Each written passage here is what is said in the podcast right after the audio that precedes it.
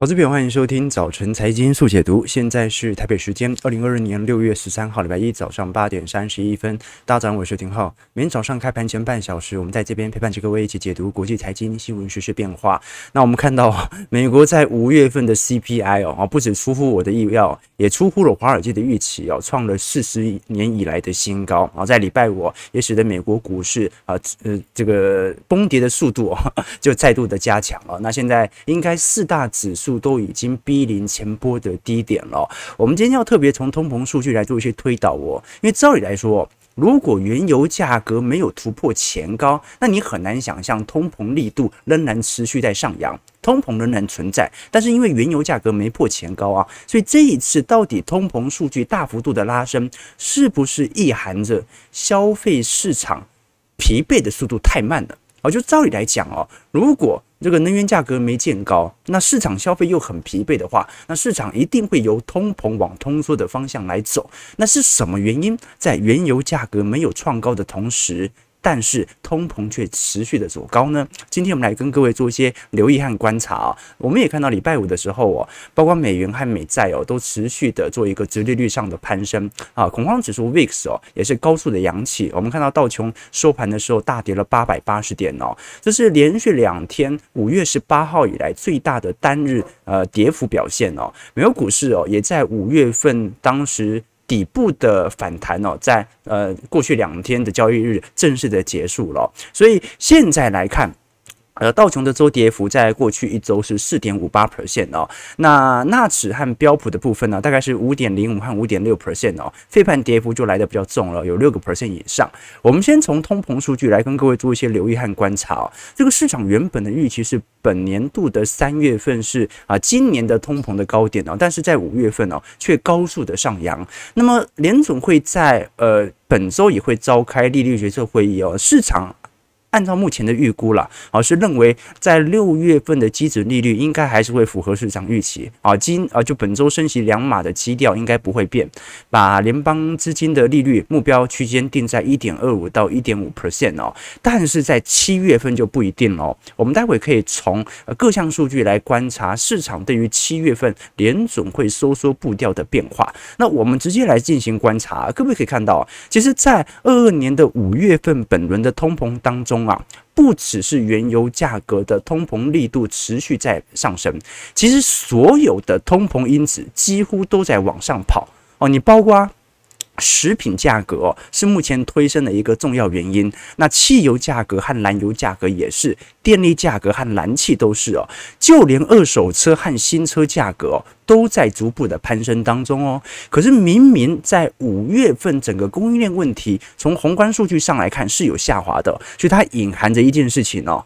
五月份其实从销售的数据来看的话，民众即使通膨力度如此之高，还在买东西，他还在买。通膨数据就会持持续的攀升，但非常有趣的情况是什么？我们也看到啊，呃，礼拜五的时候，美国五月份的呃消费者物价指数冲高之后啊，随后密西根大学的消费者信心指数啊也正式出炉了。这一次六月份的消费者信心指数跌到五十点二，比市场预期的还要来得低非常多。我们如果把时间线给拉长，五十点二几乎在历史上一。八八零年代以来都没有出现过，也就是说，目前整体市场的消费情绪比零八年还要来得低，通膨正在往通缩的方向走，但问题是通膨率还在创高。我们要怎么理解这个问题呢？其实只能这么说啦，也就是说，我们看到在过去一段时间，由于联准会的海量货币宽松政策，配合着啊美国拜登政府所释放的财政的补助计划，让实体的民众拥有的现金流真的变多了，而这些现金总要有去处。那不是每一个呃民众或者散户啊，他们都是像投资人一样，会把拿到的钱投入到股票市场或者债券市场啊。很多民众他拿到钱就是想办法要如何把它去花掉，或者享受到红利之后，他想办法就是如何买到更多的实体啊这个资产，所以他会把东西拿去。消费，而这个消费啊，即使在通膨极高的情况底下，它仍然会做，最终就导致了五月份真实原因通膨，好不百分之百是能源价格的走升呐，因为是这个三月份的通膨啊，这个价格啊，当时的能源价格拉得更高。五月份啊，是因为整个宏观面上啊，消费的持续的拉抬，但是消费的持续的拉抬，不代表消费的信心正在增加。大家是买的越来越痛苦，但是没办法，一定要持续的买。我们看一下啊，十年期美债殖利率在礼拜五哦，几乎已经逼临本波这个牛市的高点了哦。这个美十年期美债值率大概在三点一五 percent 左右哦。那么其实不只是美债啦，十年期殖利率哦，我们看到。在整个欧国欧洲股市上哦，包括意大利啊，包括西班牙、爱尔兰、法国以及德国，十年期公债殖利率啊，在礼拜四、礼拜五的时候都开始进行大幅度的扬升啊。那尤其我们看到最为明显的，意大利的国债几乎已经是跌到地狱了。为什么？因为目前意大利国债啊，殖利率的一个上扬幅度啊，几乎逼临二零一三年当时的水平啊。什么意思啊？就现在，意大利哦，几乎在二零一一年欧债危机当时违约的风险力度哦，啊，各位可以理解哦，这个二零一一年当时欧债危机哦爆发的时候哦，所有的欧元债券都在大幅度的狂跌，那么债券跟殖利率呈现反向关系，债券不断的被抛售，殖利率就会越来越高，因为配息不变嘛，但是价格变了，那也因为这个原因导致当时的欧元区的债券极度的便宜，而这个便宜的程度。现在跟当年度差不多，好，这个就是我们现在看到哦，随着殖利率以及升息步调的高升，对于全球债市的影响。好，那我们就要来观察啦，啊，这个礼拜三、礼拜四哦，联准会的利率决策会议就会召开了。那六月份升息两码的几率到底有多高呢？目前来看哦，几乎是九成以上哦，好，现在几率是九十六 percent 哦，所以其实本周升息两码还是市场的共识啊。但是如果是在七月份的部分，七月份的部分呢，市场原本的预期升息两码的几率啊，是也是接近九成以上哦，现在已经下滑到八成了。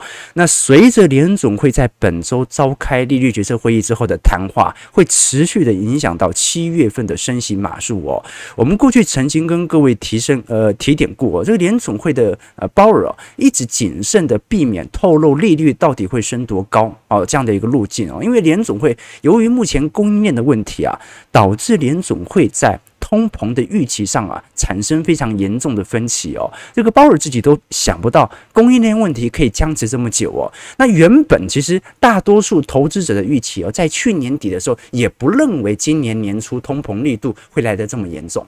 原因是因为没有人预料到今年二月底三月初会爆发乌俄冲突，联总会也预料不到哦。所以目前的通膨哦。照理来讲哦，应该要在第一季的时候就应该要见顶了，但是乌俄的冲突导致整个通膨的路径开始产生极大的落差。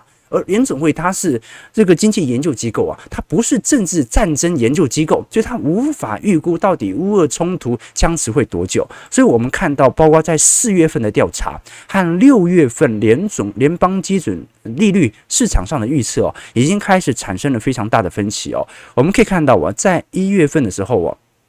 这个整个呃，在第一季的时候啊，整个市场的联总会的预测的路径其实是差不多的。可是随着第二季、第三季、第四季之后啊，市场的预期远远比当时四月份所预估的还要来的利率调升力度来得更强。但是我们也看到了，这个黑色柱状体是今年六月份针对未来联总会利率路径的预测。我们看到，在二零二三年初到中旬的时候啊，市场认为，也就是说。明年的年初，可能利率就会见顶了。好，这个利率见顶的原因呢，并不是说通膨不在了，而是到时候经济衰退的可能性会大幅度的提高。哦，所以联准会到当时啊，啊，可能必须要采取更新一轮的啊降息循环来进行救市。好，所以我们现在所面临的情况哦，很有趣哦，就是按照现在的分析路径哦，是因为通膨高。啊，通膨高啊，这个联总会的紧缩力度就要加强。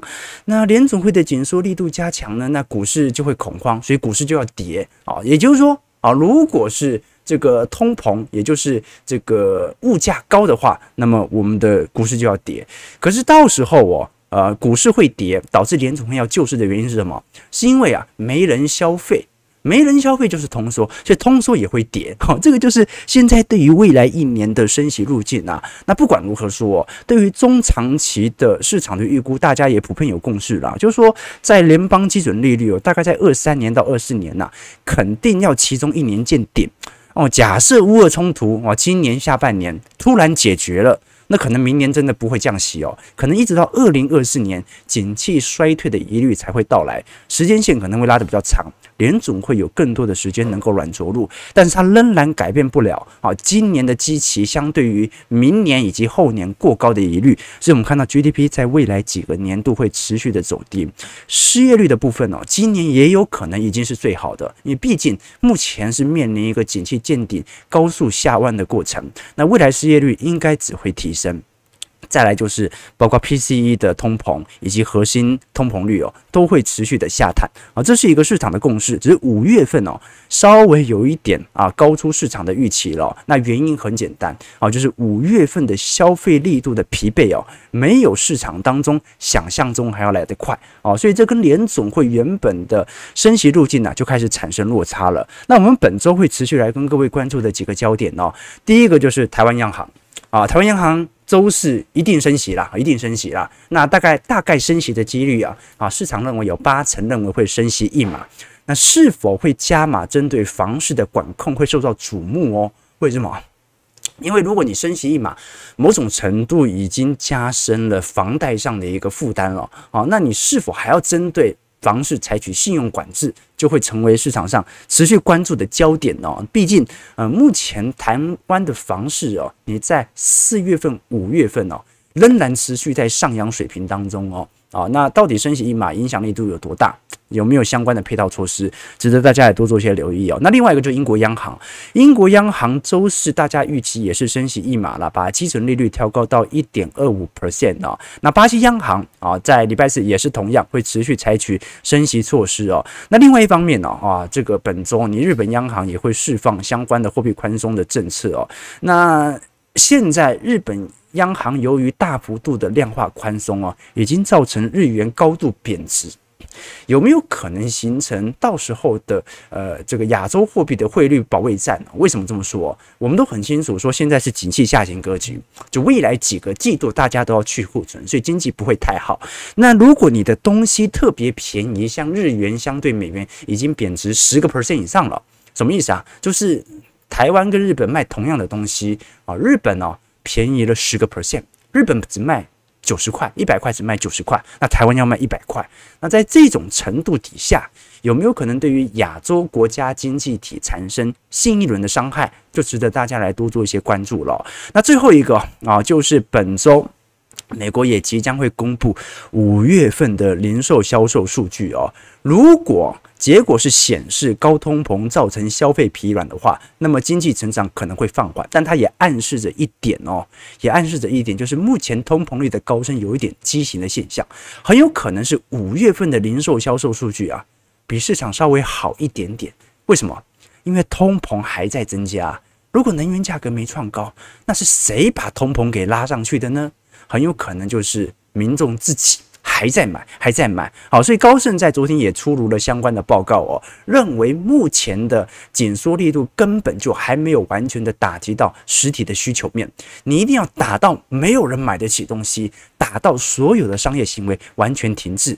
这个通膨见底的迹象才会显现。好了，那现在更为头痛的就是拜登的问题了。我们看到，在上周拜登的民调从三十六 percent 再度下滑到三十五个 percent 哦，尤其美国的汽油价格每加仑哦。在上礼拜五，居然突破历史新高，来到五美元哦。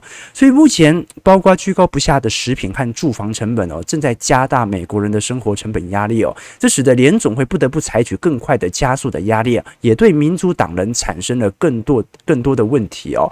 那现在哦，拜登在过去一段时间曾经跟各位透露过要进行食品巨头相关的监管哦，但是。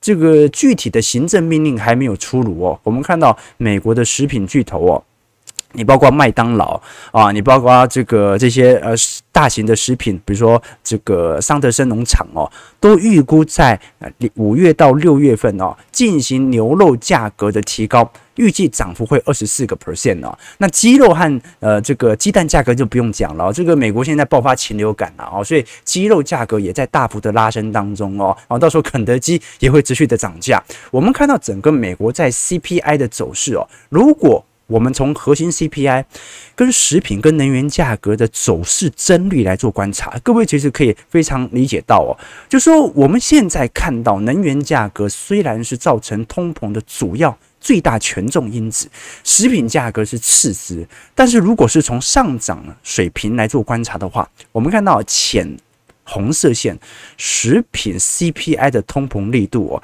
在今年五月呃，在去年五月份以来的上升水平哦。比能源的增率水平还要来得快非常多哦，所以各位可以理解哦。现在在下半年哦，通膨仍然有变数，其实就是在在于粮食价格的问题哦。我们看到在整个 CPI 的贡献当中哦，现在贡献最多的其实是能源啦，再来就是这个是这个食品和住宅价格了。那食品哦。这个对于 CPI 的贡献仍然持续在扩大当中。那这个能源和食品都是哦。那其他像是二手车啊，曾经在这个过去两个月稍微能够有所压缓。不过，从价格上仍然在增高当中，好，所以我们这个时候就要来做观察了。到底为什么在五月份通胀持续创新高的同时，美国的石油公司到现在还不愿意生产呢？我们看到这张图表哦，是美国页岩油的这个生产量能哦，到目前为止仍然回不到二零二零年的高点哦。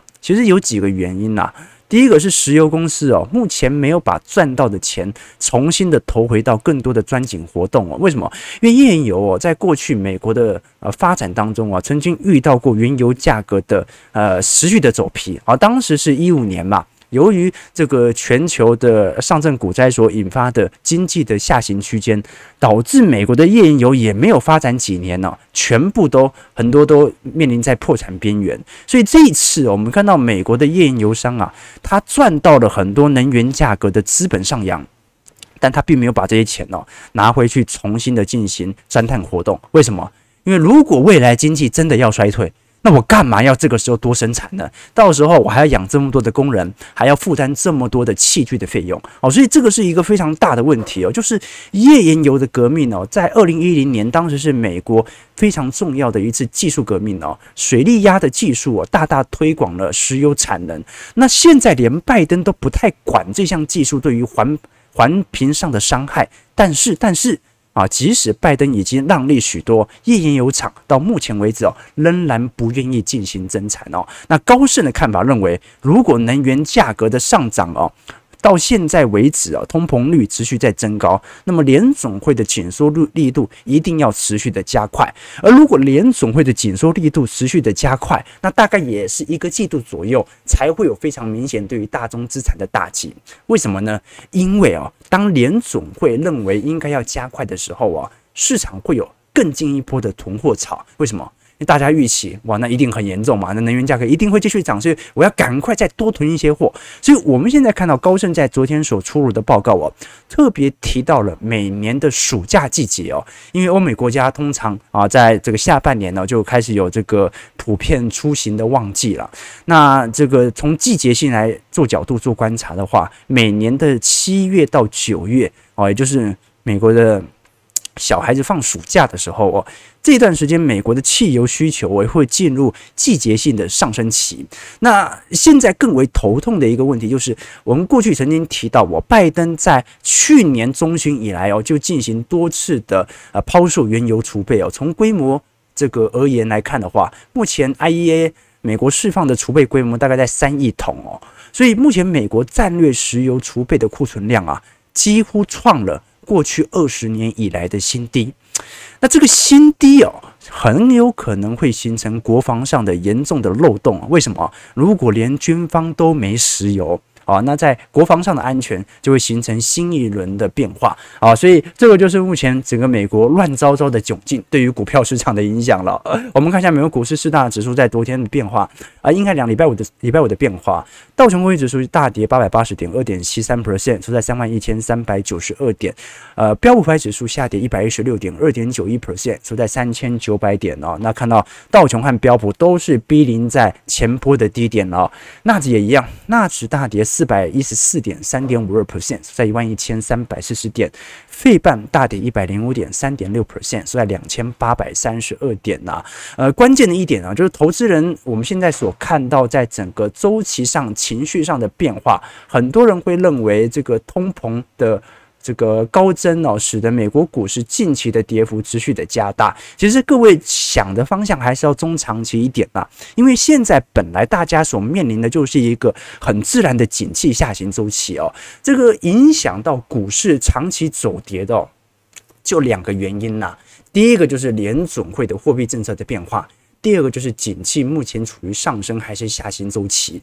啊，联总会的资产负债表跟标普五百指数中长期是联动的嘛？啊，就是说，只要联总会撒的钱越多，那通常股市中长期来看就是会持续的上涨。那第二个就是在持续上涨的同时，它会有中期周期的变化。就有时候联总虽然还在撒钱，但是有时候景气刚好在下行啊，比如说一一年。联储会还在撒钱呢啊，但是面临的欧债危机，它有一个自然的下行区间，比如说一五年，比如说一八年啊，所以这些是影响到股市中长期的变化。那么，如果大家对于短线上的消息哦，没办法呃马上很清楚的进行股市的预判，那周期就拉得稍微长一点点，你就可以理解实体的变化了。我们常讲说，呃，巴菲特说的，我们要在自己的能力圈。范围里面进行投资，这个就是主要的原因。如果不懂的，那就不要把它纳入到自己的投资决策哦。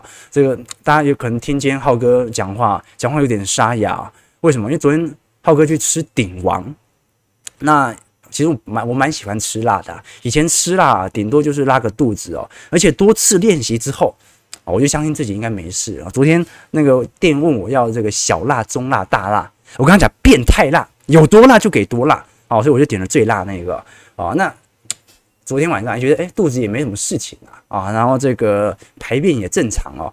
结果早上一起来，有点胃食道逆流啊，灼伤喉咙，对不对？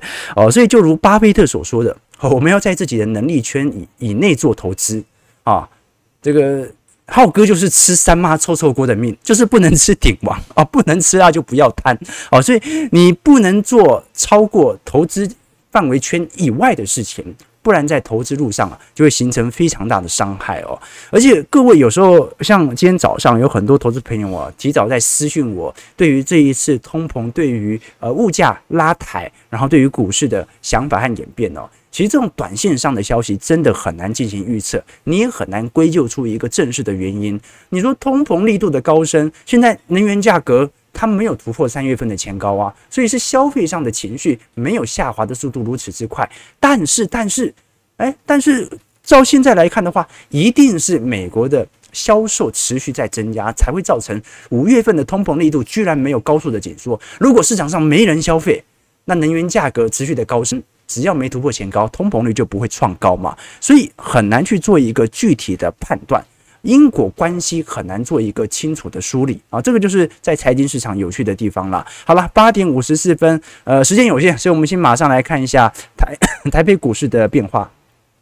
台股上周外资的卖超力度再次的加大啊，那随着我们看到在五月份的呃消费者物价指数啊冲上了四十年来的新高哦，那么台湾其实也是十年来的新高了啦。我们看到在本周开盘呢，我刚刚看一下台指期哦，台指期现在跌很重哦，跌了接近。接近四百点哦，接近四百点哦，所以今天台北股市哦，呃，开低是肯定开低了，看能不能走高了啦。那通膨持续的干扰目前的市场重心，我们看到季线上哦，啊，由于呃现在的反压力到持续的加强哦，现在反而要看能不能守住月线了啊，加上前方的筹码的套牢区大概在一万六千八到一万七千二了。好，所以本周上看是无望了。那看下下看一下下盘能不能呃下档能不能做一些明显的买盘支撑了啊。这个台股到目前内资的接盘意愿仍然十分的强哦。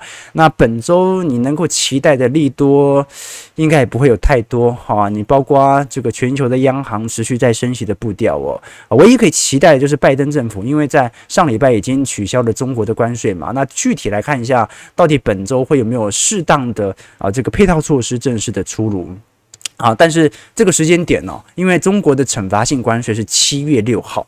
啊，所以也不一定在本周来进行试出啦。啊，那就要看一下整个在七月份到时候的行情的变化了。那台币的走势也一样啊，台币是持续的走贬当中，通膨率也在升高啊，所以本周央行一定升息了啦。那我们要观察的是央行在未来下半年度的呃利率决策会议啊，就我们当我们的央行的里监事会议啊所形成的通膨力度会不会持续的走强哦？其实你看到年初以来哦，整个东南亚的货币走势。是哦，日币是表现得最为弱势的。那我们刚才也提到了，现在亚洲国家非常担心的是，尤其是韩国和台湾哦，非常紧张的是，现在由于日本货品的大幅度的走贬哦，形成物价上的下滑哦，什么意思哦？就是说，我们都很清楚哦，日币的走贬哦，它可能有利于目前正在出货的产品。但是你如果要进货要生产产品的话，成本会大幅度的提高哦。所以日本现在在赌一件事情哦，什么事情？就是因为现在在去库存，那日本政府也很清楚，在未来的一季到两季哦，景气会高速度的下行。那当它正在高速度的下行的同时，它就会很清楚，如果现在生产的以后是卖不掉。所以现在，即使我日币重贬，我进口的成本大幅度的拉高，我不要生产太多嘛，反正大家都要去库存，我干嘛生产那么多？但是我既有的货，我既有的 artist，我既有的 Camry，Altis 不算，Altis 是台湾生产的，我既有的 Camry，我既有的 IS 三百啊，这个 ES 两百啊，Lexus，赶快能卖先卖，为什么？因为这个时候我的价格比其他亚洲国家的。物品都还来的便宜，那有没有可能导致导致亚洲国家被迫要采取新一轮的方式来避免这种经济上啊日本的市占大幅扩大的一个迹象在呢？是值得大家来多做一些关注的。但是，呃，从国际资本家的角度，值得观察的一点就是哦，我们看到近期哦，由于日币的暴贬哦，国际资本主力哦开始有进入到日本啊股市大幅度收刮的迹象在了。为什么？啊，日币那么便宜。我买你们的公司哦，以前要一百块才买得到，现在用九十块就买到了。哦，所以可能日本政府可能是赚到了短期上的经济红利哦，但是可能失掉的是长期对于国内资产的产权哦。好，我们继续看一下整个外资在过去一个礼拜的变化。呃，筹码面上哦，外资上周是由买转卖哦，那本周在周一的卖压力道肯定会持续的增大。呃，持续卖超除了台积电、长隆、长隆行以及金控股，都是主要的卖超标的。我们看到，如果是从张数来看的话，金控股卖最凶了。星光金、台新金、玉山、兆丰开发、元大和台积电哦。那如果是买超方面呢？啊，买最多的第一个是友达，买了两万六千张哦。但是友达本身就在走一个比较弱势格局啦。啊，值得观察的是金项店哦，金项店外资。上礼拜买了两万三千张哦，那我们都很清楚，PCB 厂金像电哦，在二二年的营收获利还在持续的增高啊，但是很多的公司的获利都在持续增高，所以它有一点类似筹码股的概念哦。我们看到金像电在本轮的呃牛市周期以来，它一直保持非常明显的上行格局哦，但是按照目前台北股市的基调哦，哦这种股票哦，随时都有一个补跌行情在。啊，你虽然六月下旬哦，因为投信通常半年嘛，好，这个做账行情可能会出现哦。那先前可能遭受到中小错杀的中小型个股，可能有可能被带动哦。但这种持续涨高的，你很难想象啊，这个投信追买的意愿还能够有多高啦。好了，我们看一下礼拜五所公布的一些财报数据啊。有趣的是，财报都不错。但是股价都跌很凶。我们看台积电五月份的营收哦，冲上了一千八百五十七亿哦，包括在车用和高运算需求底下，营收月增长是七点六 percent，年增率六十三 percent 哦，也是连续两个月持续的改写新高哦。啊，所以台积电预估在第二季的美元营收应该会来到一百七十六到一百八十二亿哦。那随着台币的走贬哦，哦，因为目前台积电的营收它是用台币二十八点八块来计算的哦。啊。那随着台币的走贬，照理来讲，第二季的台币营收规模会持续的增大啊。所以各位就发现一个有趣的迹象了：为什么台湾的电子厂财报都那么好，但是股价却一直跌呢？啊，因为我们都很清楚嘛，啊，这个全球都持续在一个下行周期啊。我们看到整个在半导体产业的成长周期哦，今年二二年呐、从绝对呃这个营收规模来看的话。会相对于二零二一年持续的增加，但是相对于增率啊，就是二零二零年到二零二一年这一波的增率啊，会从去年的二十六趴下滑到八点九趴。那么市场普遍的预估哦，明年赚的钱不会比今年多。那如果明年赚的钱不会比今年多，那明年的年增长就会是负值。同时，股价上就必须反映这种哦，增率见顶下滑的一个迹象在哦，所以在整个二零二零年到二零二五年哦，我们看到全球晶圆代工厂的产能增加哦哦，如果是从二十八到三十二奈米哦，各位可以发现哦，二零二零年哦。到二零二一年呢，哈，几乎已经增加了啊五成哦。但是在二二年、二三年以后啊，增加的速率大概就是一成到两成哦。那预估二零二五年后啊，成熟制程的增长率可能就会暂时停歇。为什么？因为过去两年所建的厂都已经盖好了，产能大幅度的打开了哦。所以我们几乎可以很清楚啦。你比如说联电啊，在未来的呃长期的展望，在二五年以后的走皮，它几乎是一定可预见的。你唯一还持续在增长的，就是三到五纳米的制程哦，仍然是翻倍式的增长。那预估在二零二四年年才会见顶哦。哦，所以我们现在所看到的就是台积电，因为目前所接的单哦，大部分都是去年的，所以产能到今年年底都会满载，所以今年一整年的财报都会很好啊。那但是股价可能不一定好。那明年呢？明年就要来看哦。明年如果景气啊就见底开始上弯的话，那么很有可能。明年的单也是满的，为什么？因为台积电接着单的这个交货周期交得太长了，这个就是我目前所面临到的一个迹象在哦。那另外一个财报是联发科，联发科礼拜五所公布的营收是五百二十亿呃台币哦，月减率一点零五 percent，不过也是历史上的第三高了啦。那值得观察的是哦，因为智慧型手机哦，我们看到从二一年中旬以来的存货呃天数就在不断的攀升哦。哦，所以目前全球的智慧型手机这个仓库里面的手机是越来越多了。那尤其联发科是主攻中国市场，哦，这个上升的水平比想象中还要来得快非常多。哦，所以在这种迹象底下，我们就可以理解了，这个联发科的重跌哦，它不单单是全球的景气走皮哦，更来自于中国市场的持续的疲弱。那最后是金融股。金融股的部分哦，我们看到像是富邦金和国泰金在礼拜五的五月份营收也出炉了。那如果是从富邦金和国泰金的绩效面来做观察，目前都是跌幅比台北股市还要来得大的哦。啊，你像国泰金。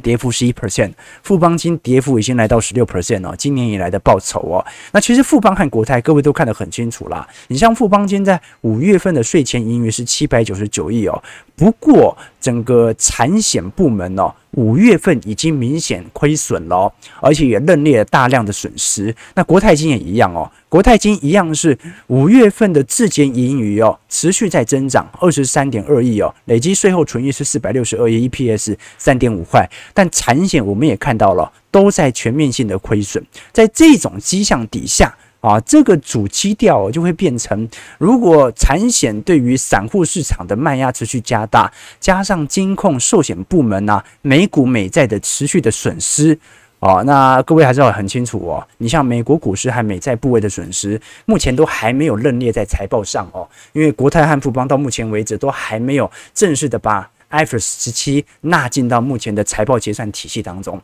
所以在年底的时候。啊，这些未实现损益正式的认列的时候，啊，那么整体的利空才算是完全的进出啦。好了，九点零四分，我们看台北股市下跌三百四十四点了，守在一万六千一百一十五点了，哎，跌了这么多，还在万六以上。对吧？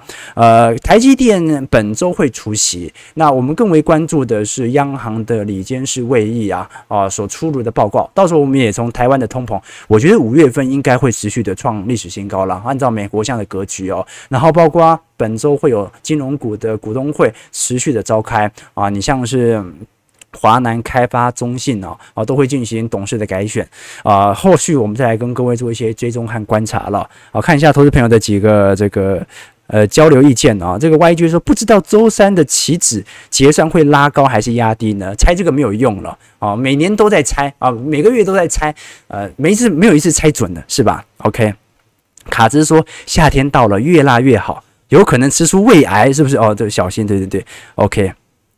其实我觉得鼎王哦，他就是那种吃了当下不辣，回去之后就怪怪的，睡了一觉以后哦，菊花痛痛的。哦，没有，没事没事。好了，感谢各位今天的参与了。其实股市哦，这个有涨有跌，也还没破前低哦，所以值得从周期投资的角度来观察到目前的乖离到底拉得多低。左侧交易者哦，只有在市场极度恐惧的时候才会出手，对吧？不管是短期、中期还是长期。所以随着时间的更迭，我们就来观察在整个第三季行情的变化了。感谢各位今天参与。如果你喜欢我们节目，记得帮我们订阅、按赞、加分享。我们就明天早上八点半早晨财经速解读再相见，拜拜。